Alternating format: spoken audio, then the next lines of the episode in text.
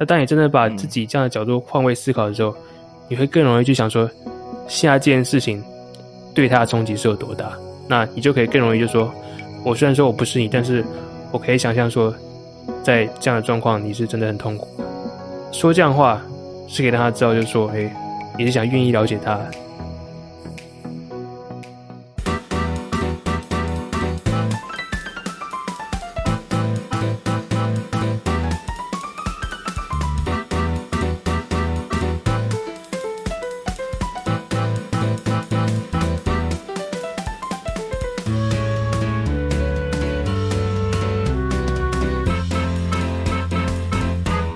回来，大学问大学生的大在问，我是主持人查理。那今天我们有个非常特别的来宾，我已经就算是他的小粉丝，已经听他的 podcast 很久了。那他就是怀哲的 podcast 的怀哲。Hello，大家好，我是怀哲。那今天也很荣幸受到查理邀请来上他的节目。那其实我个人也是呃追踪查理的专业一段时间，也看到他帮助大学生来去解惑。啊，来去回答一些人生问题哦。我也觉得，哎，今天也很荣幸也能参与这样的讨论哦。那我本身是怀哲 Podcast 的制作人，那在怀哲 Podcast 呢，我会探讨有关心理智商的主题，也就是说，如何用心理学让我们的生活变得更美好。原本要我要给你的反纲，其实我不太一样，但是因为最近真的发生太多事情了，然后我我稍微修改了一下这个反纲，我觉得这个就是我们。今天探讨一些议题，会对于现今的大学生算是蛮重要的。那我当然讲的就是，因为最近呃，台湾的大学界发生了一些蛮多的憾事，就是很多学生可能压力过大，然后选择了轻生这一条路。对，那我觉得这议题就是非常的重要。然后我觉得今天我们要花多一点时间来探讨这样的一个问题啦。对，那怀哲，你会怎么去描述？关于可能面对压力或忧郁这件事情，对，我会觉得压力这件事情，第一个，呃，我们要知道的事情是它存在，压力跟忧郁这件事情它存在，而且它会去影响我们，不论是我们怎么看自己，不论是我们怎么看那么这个社会，又或者说我们会有什么样的行为。那这边讲的行为，我们刚才听到嘛，就是说最后有些人会选择去终结自己的生命。那很多时候，当这些人选择去终结自己的生命的时候，是因为真的他们在现实生活太痛苦了。他们会觉得就是说，轻生能让自己甚至比较舒服，比较不会再受到就是现实生活这样世俗当中的痛苦。所以其实是要给非常多的同理心的。那像你说同理心嘛，就是呃，如果如果啦，就是身为一个。你想要帮助别人的角色，你会怎么样去说同理？要怎么样有个同理心这样子？对，就是说我们在，比如说我们朋友好，就很多时候我会发现说，哎、自己的朋友也心情不是很好，或者自己家人心情不是很好，我们要怎么去帮助他们？对，我们要怎么去让他们就是所谓的心情好一点啊？其实这是有方式的，这不是就说，哎，你可能就是随便讲一些话，或者说照自己的方式，就是直接噼里啪啦讲下去，会让他比较好，而是说。要利用同理心这件事情，那同理心这件事情，它的作用是什么？它的作用就是让这个你想安慰的人知道说你是了解他的，你是愿意接受他的，你是想真的去知道他说他到底发生什么事情。那很长的时候，我发现，就我现在是一个实习的智商心理师，有时候我在跟一些朋友对话的时候，我会看到说，诶，他们安慰人的方式是。他说：“哎，你要这样想啊，对不对？你要想说，哎，你现在跌倒了，对不对？你之后会让自己变得更强壮，也让自己，呃，之后会有更多经验，就是所谓的我们要对方往正面看，这样的一种安慰方式。其实这是我听到很多的，我听到很多。然而，我不会说这个事情是完完全的不好，也没有错。的确，我们在跌倒之后，我们在心情不好之后，我们在沮丧的时候，我们再让自己。”东山再起，再爬起来，的确会变得更强壮。但是，当这个人已经无法再让自己前进的时候，再讲这句话，也许并不是一个很好的选择。因为这个时候，他散发出来的讯息，其实就是说：“哎，我今天不太想去听你的情绪，我今天不太想去跟你站在同个阵线，就是所谓这个伤心的阵线。”所谓这个呃忧郁的阵线。他上来讯息可能会是这样子，就是说，因为可能说的人自己不想去 经历那样的情绪，或者不想去，可能不想去同理，所以就告诉他：“哎，你就站起来，赶快站起来。”但其实这个有时候是会造成反效果。对，嗯，所以其实最好的安慰的方式，最好去照顾你身边关心人，已经就是真正的去设想那个人他现在在在什么样的状况。你设想，假如你是他的话，你会怎么做？你会有什么感受？不是说用你的角度去想他，而是说当你真的是他的时候，嗯，当你真的是你想要关心那个你可能女朋友、你可能男朋友，又或是你的家人，你真的是他的时候，你会怎么想法？那当你真的把自己这样的角度换位思考的时候，你会更容易去想说，现在这件事情对他的冲击是有多大？那你就可以更容易就说，我虽然说我不是你，但是我可以想象说，在这样的状况，你是真的很痛苦啊。说这样的话。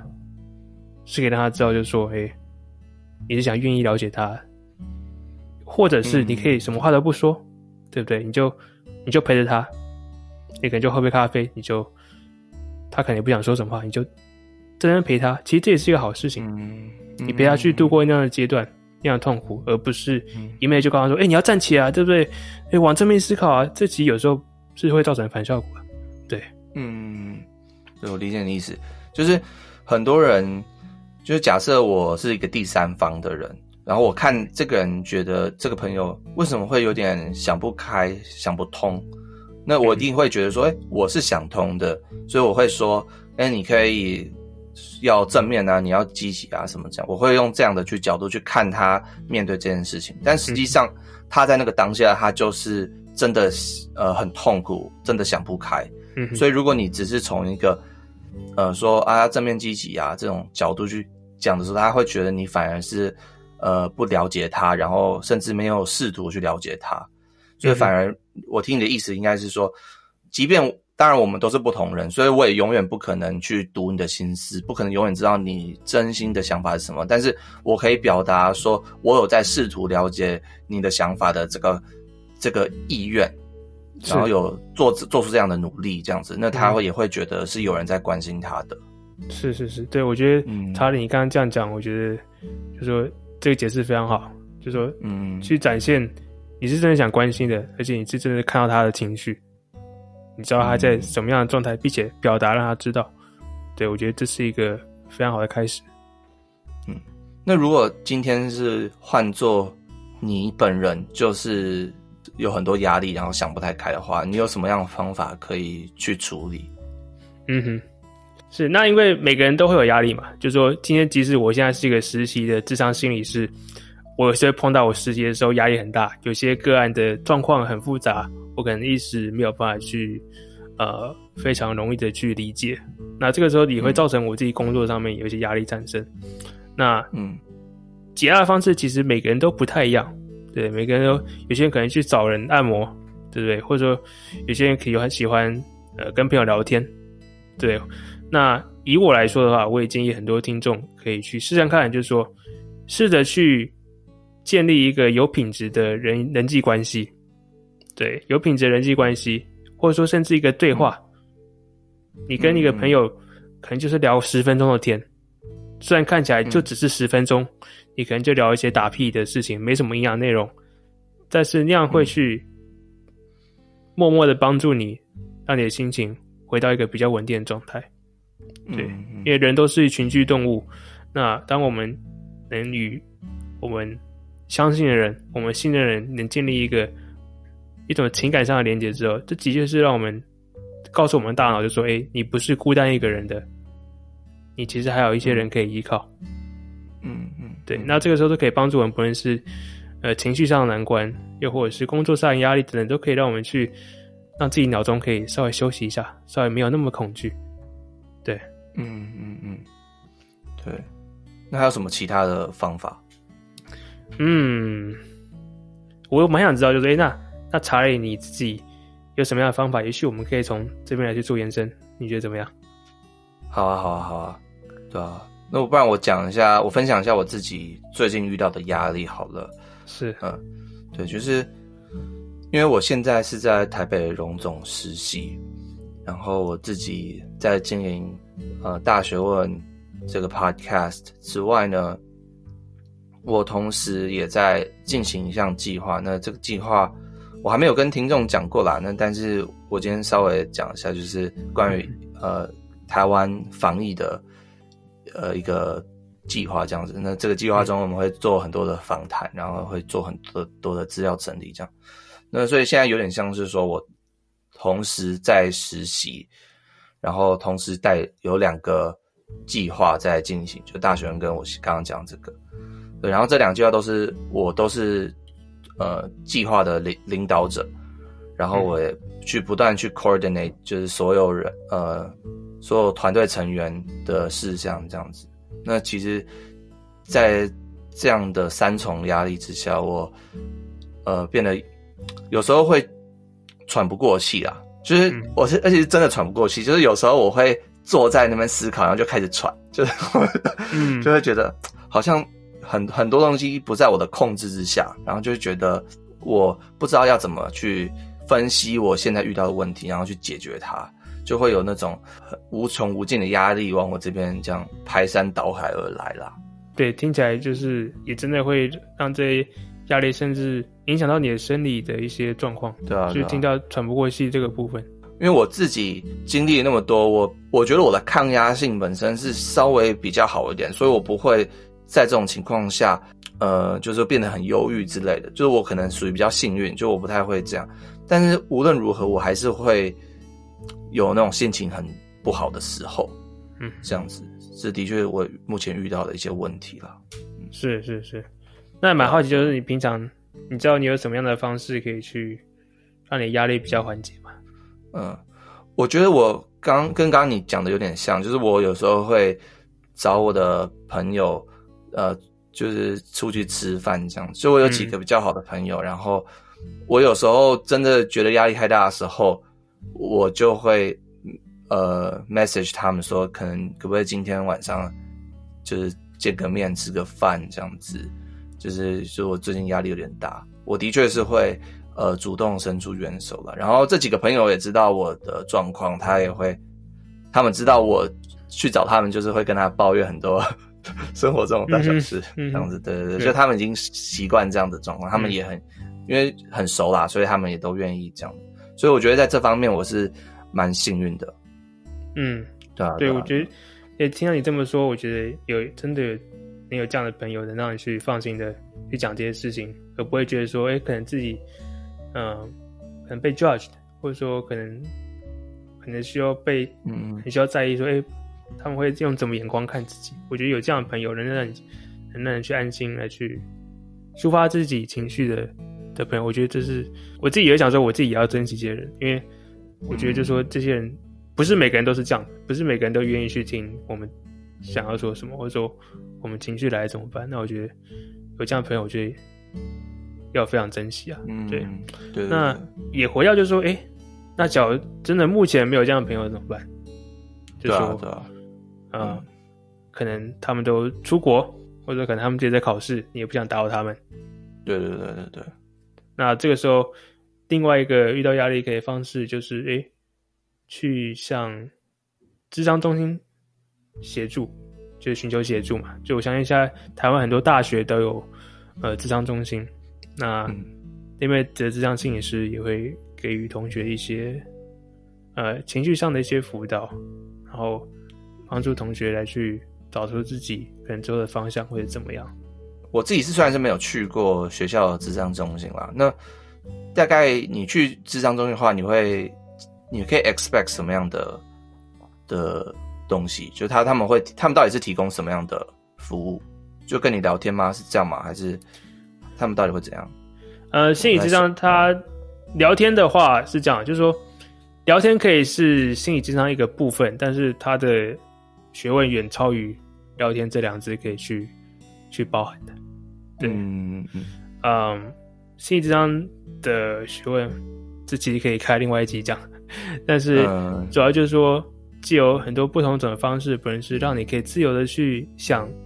或者去说你要说的事情，嗯嗯。另外也可能是说，诶，这样是来去经由一些问话，来去帮助你呃建造或者说设计一个减压的方式，嗯，什么方式能帮助你减压？诶、嗯，发现自己可能在压力很大之前有什么样的征兆，自己有什么样的心情上的变化，嗯、或者说让自己能去觉察自己，诶，想法会怎么样去影响情绪，这个都是呃智商的范围之一。那我相信就是说。嗯。呃，在各大学校的智商师，当然就是说我们讲的是对政府认可有这个执照，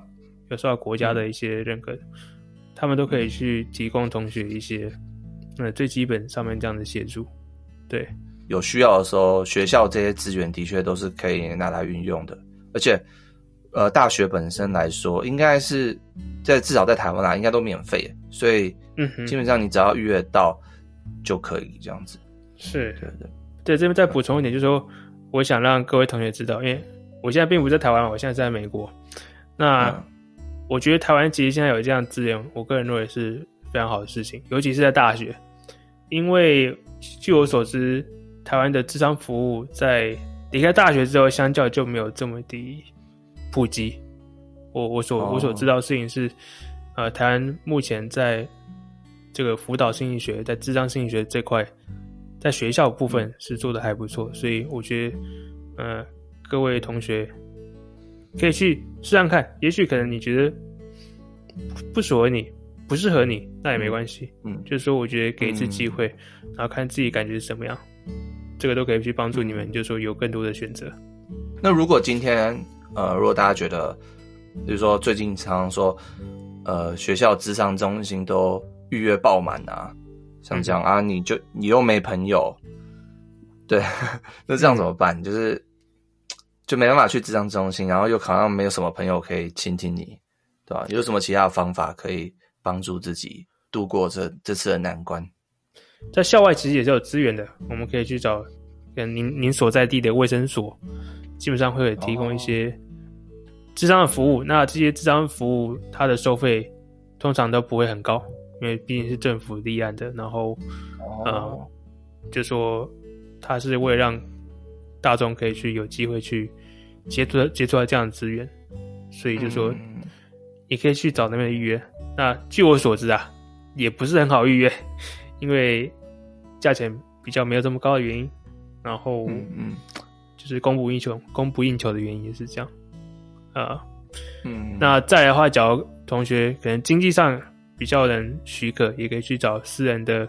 心理咨商所，像其实也蛮多的。啊，嗯呃，我目前也有听到有些心理治疗所的，可能是治疗师、心理师、心理师，又或者是他们的所长，有有开一些 podcast，有一些心理治疗的 podcast，大家可以去听看看，这样就是他们也会讲一下他们自己，嗯，跟个案怎么样的晤谈，怎么样去辅导个案这样子，这也是一个资源。是哦，有 podcast 哦，真的对，有有像呃，你说我之前有跟草木谈心，草木谈心合作，草木谈心，哦、对，草木谈心，呃，他们应该是在台中吧，对，然后还有一个是在台北，叫做盼心理智商所，对，我有跟那个所长稍微聊过，嗯、就是在 podcast 节目有去聊一些呃有关心理智商的主题，对。哦、oh，OK，好好，那我也把链接放在下面，给大家可以去看看。对，嗯、的确这些资源都很重要，然后大家要呃把握这些资源啦。嗯、呃，对，因为因为就像你刚刚提到的，呃，台湾的这方面资源有时候会呃供不应求啊，对对，所以、嗯、但是我们假设知道有这些资源的话，我们会提高我们可以获到获取到这些资源的的机会。嗯哼，呃对，那像是我常常听别人说，可能压力太大就去放假啊，就给自己一个假期啊，这样，像这样的方法也是是有用的吧？你觉得？嗯，当然我们今天不能强迫一个不想放假的人去放假吧？嗯，嗯，对，我所以我要说，我要说的事情是说，其实什么东西有用，我们自己最清楚，我们自己最知道。嗯，对。嗯，那这个时候要回想是说，哎，想想看以前，以前对你什么是有用？什么是能真的让你去抒发压力？呃，我听到有些人跟我说，诶，他们打电动会很抒发压力。然后我再我再问这些人说，诶，那可是我听到你之前打电动，你都说你一直你会爆气，然后你会送头，然后你会对不对？你可能做一些非常非常、嗯、呃开喷的行为。对对对。那我就问他说：“那你觉得这样真的有抒发点压力吗？”那之后他们可能就在想一想：“诶，虽然说打电动看起来也就是抒发压力，但对某些人来说，呃，他可能会造成更多你知道愤怒的情绪出现。那这时候也许。”可能对他来说，也真的不是只有抒发压力这件事情，可能还有更多其他情绪上的包袱出现。对，那我要说一件事情是说，放假是一个选择，没有错。放假，嗯、我相信放假对很多人来说绝对有用啊，对不对？可能工作的连续六个月，哇，真的好累，我需要放松一下，去某某个小岛度假，有人帮你按摩，然后吃一些食物，然后看美景，离开办公室的环境。那我觉得，对啊，对你好的话，那当然这就是好事啊。嗯，对，所以呃，当然我不会说这个对每个人都好嘛。有些人可能就是，哎、呃，我现在不想放假，我现在不想去，我现在不想去小岛度假，我现在只想在家里对睡觉休息。我很累，我也不想跑，那可能他就适合待在家里。所以，我最后要说的事情就是说，哎，跟着你心里的感觉，尤其在放松这个部分，更是要跟着你心里的感觉走，因为别人不是你，你是最了解你你自己的这个人，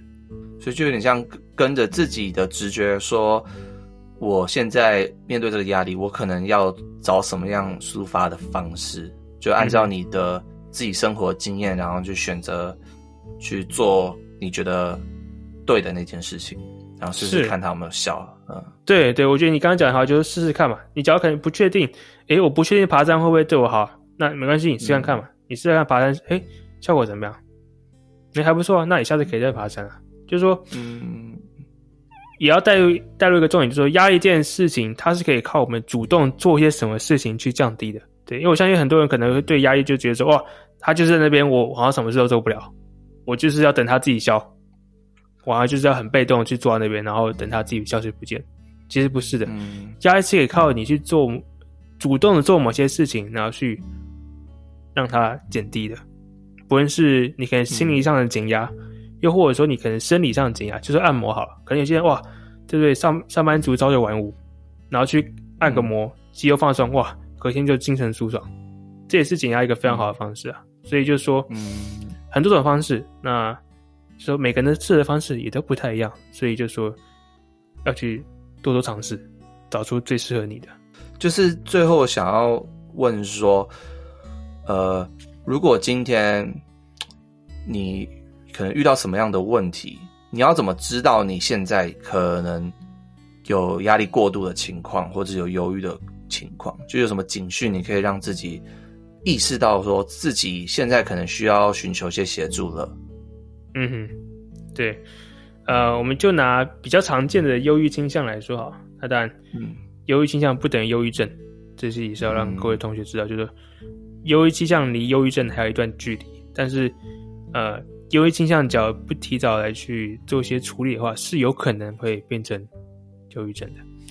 那以忧郁症来说的话，以忧郁倾向来说，不好意思，以忧郁倾向来说的话，可能你可能会不想起床，你可能就有一天起来，然后刚好又是阴天，对不对？有些人阴天都觉得说心情不是很好，那可能考试又不及格被当掉，然后又被甩，又或者是家人。之间有冲突，跟家人吵架，那有时候当我们在经历这样无力的状况，当我们觉得说自己的生命没有没有办法自己掌控的时候，是有可能出现这种什么时候不想做，觉得自己没有力，会很沮丧的情绪出现。对，那你当发现自己可能有些这样的行为的时候，可能比较不寻常的行为的时候，比如说，哎，一打电动可能就打了一整天。不想离开，嗯，嗯，你可能察觉到说，诶、欸，跟平常自己怎么好像不太一样，嗯嗯，像台语就是有人会说“无助”嘛，对，就是说，嗯，就是感到无助的感觉，就是觉得心里哪里怪怪，就是有苦但是说不出这种感觉。那你察觉到有这样的感觉之后，就是可以去做我们刚刚所提到的这样一些，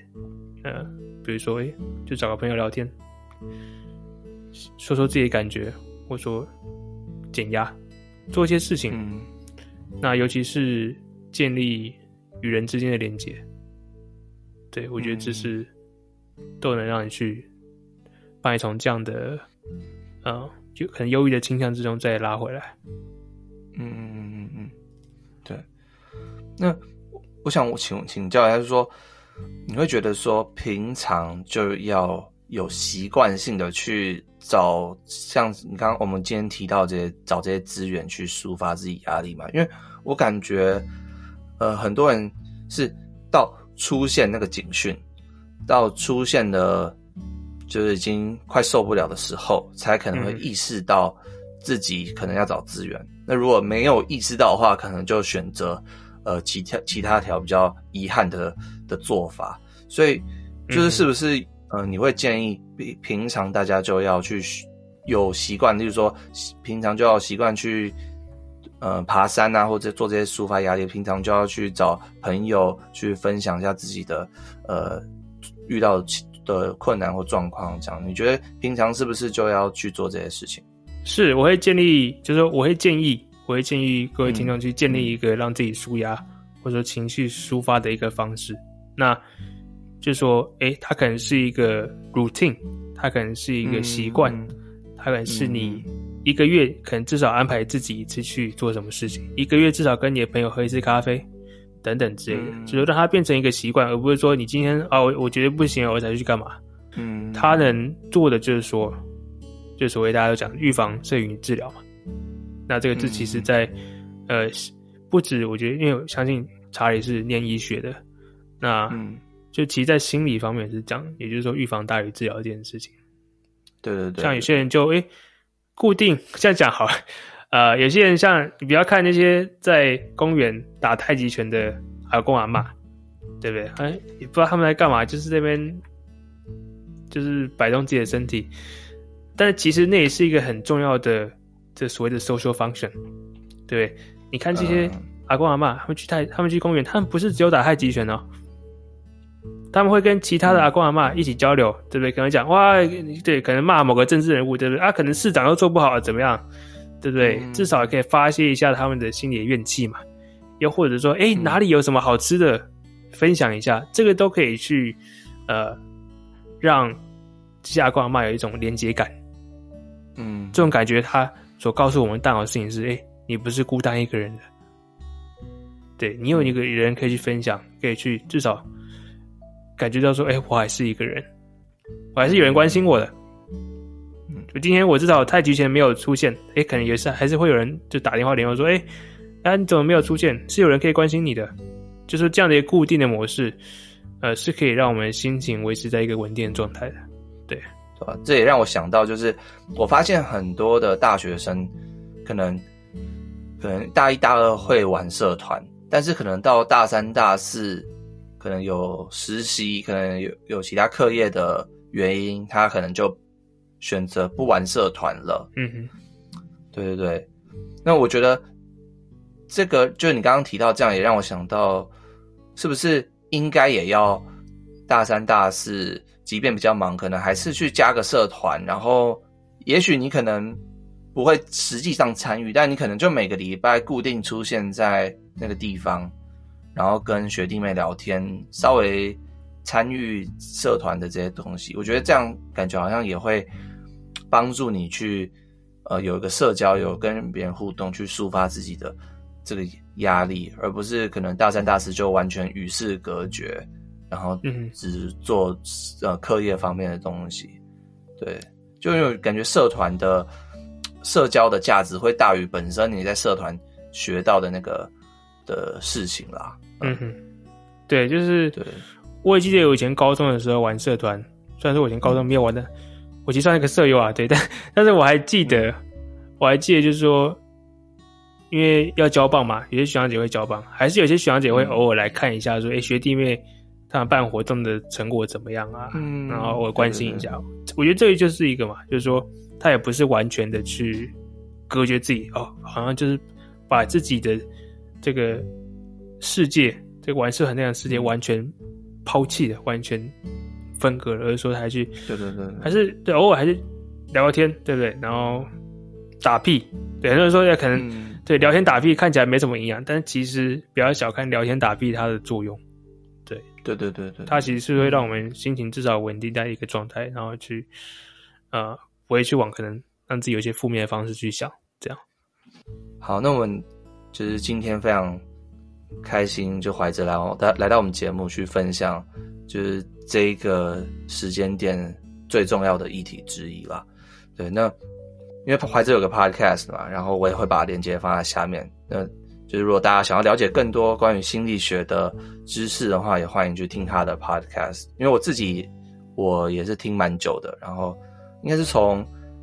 嗯，去年底或今年初就就开始听，已经 follow 快一年了，嗯、对啊，对啊，我也从他的节目中学到蛮多的。那我把链接放在下面。好的，谢谢 Charlie。好，那我们本集的 podcast 就到这边。那完整节目笔记我们在 show notes 可以下载。那如果想听更多大学问的话，我们在 iTunes、Spotify、Stitcher、TuneIn、Overcast、Castbox 跟 Google Podcast，还有 KKBox 都可以收听。呃，如果你是用 Apple 的装置收听，也麻烦帮我们到。呃，Apple Podcast 上评分按五颗星，留下你的真挚的留言。对，那我们本期的 Podcast 到这边呢，就下次见喽，拜拜，拜拜。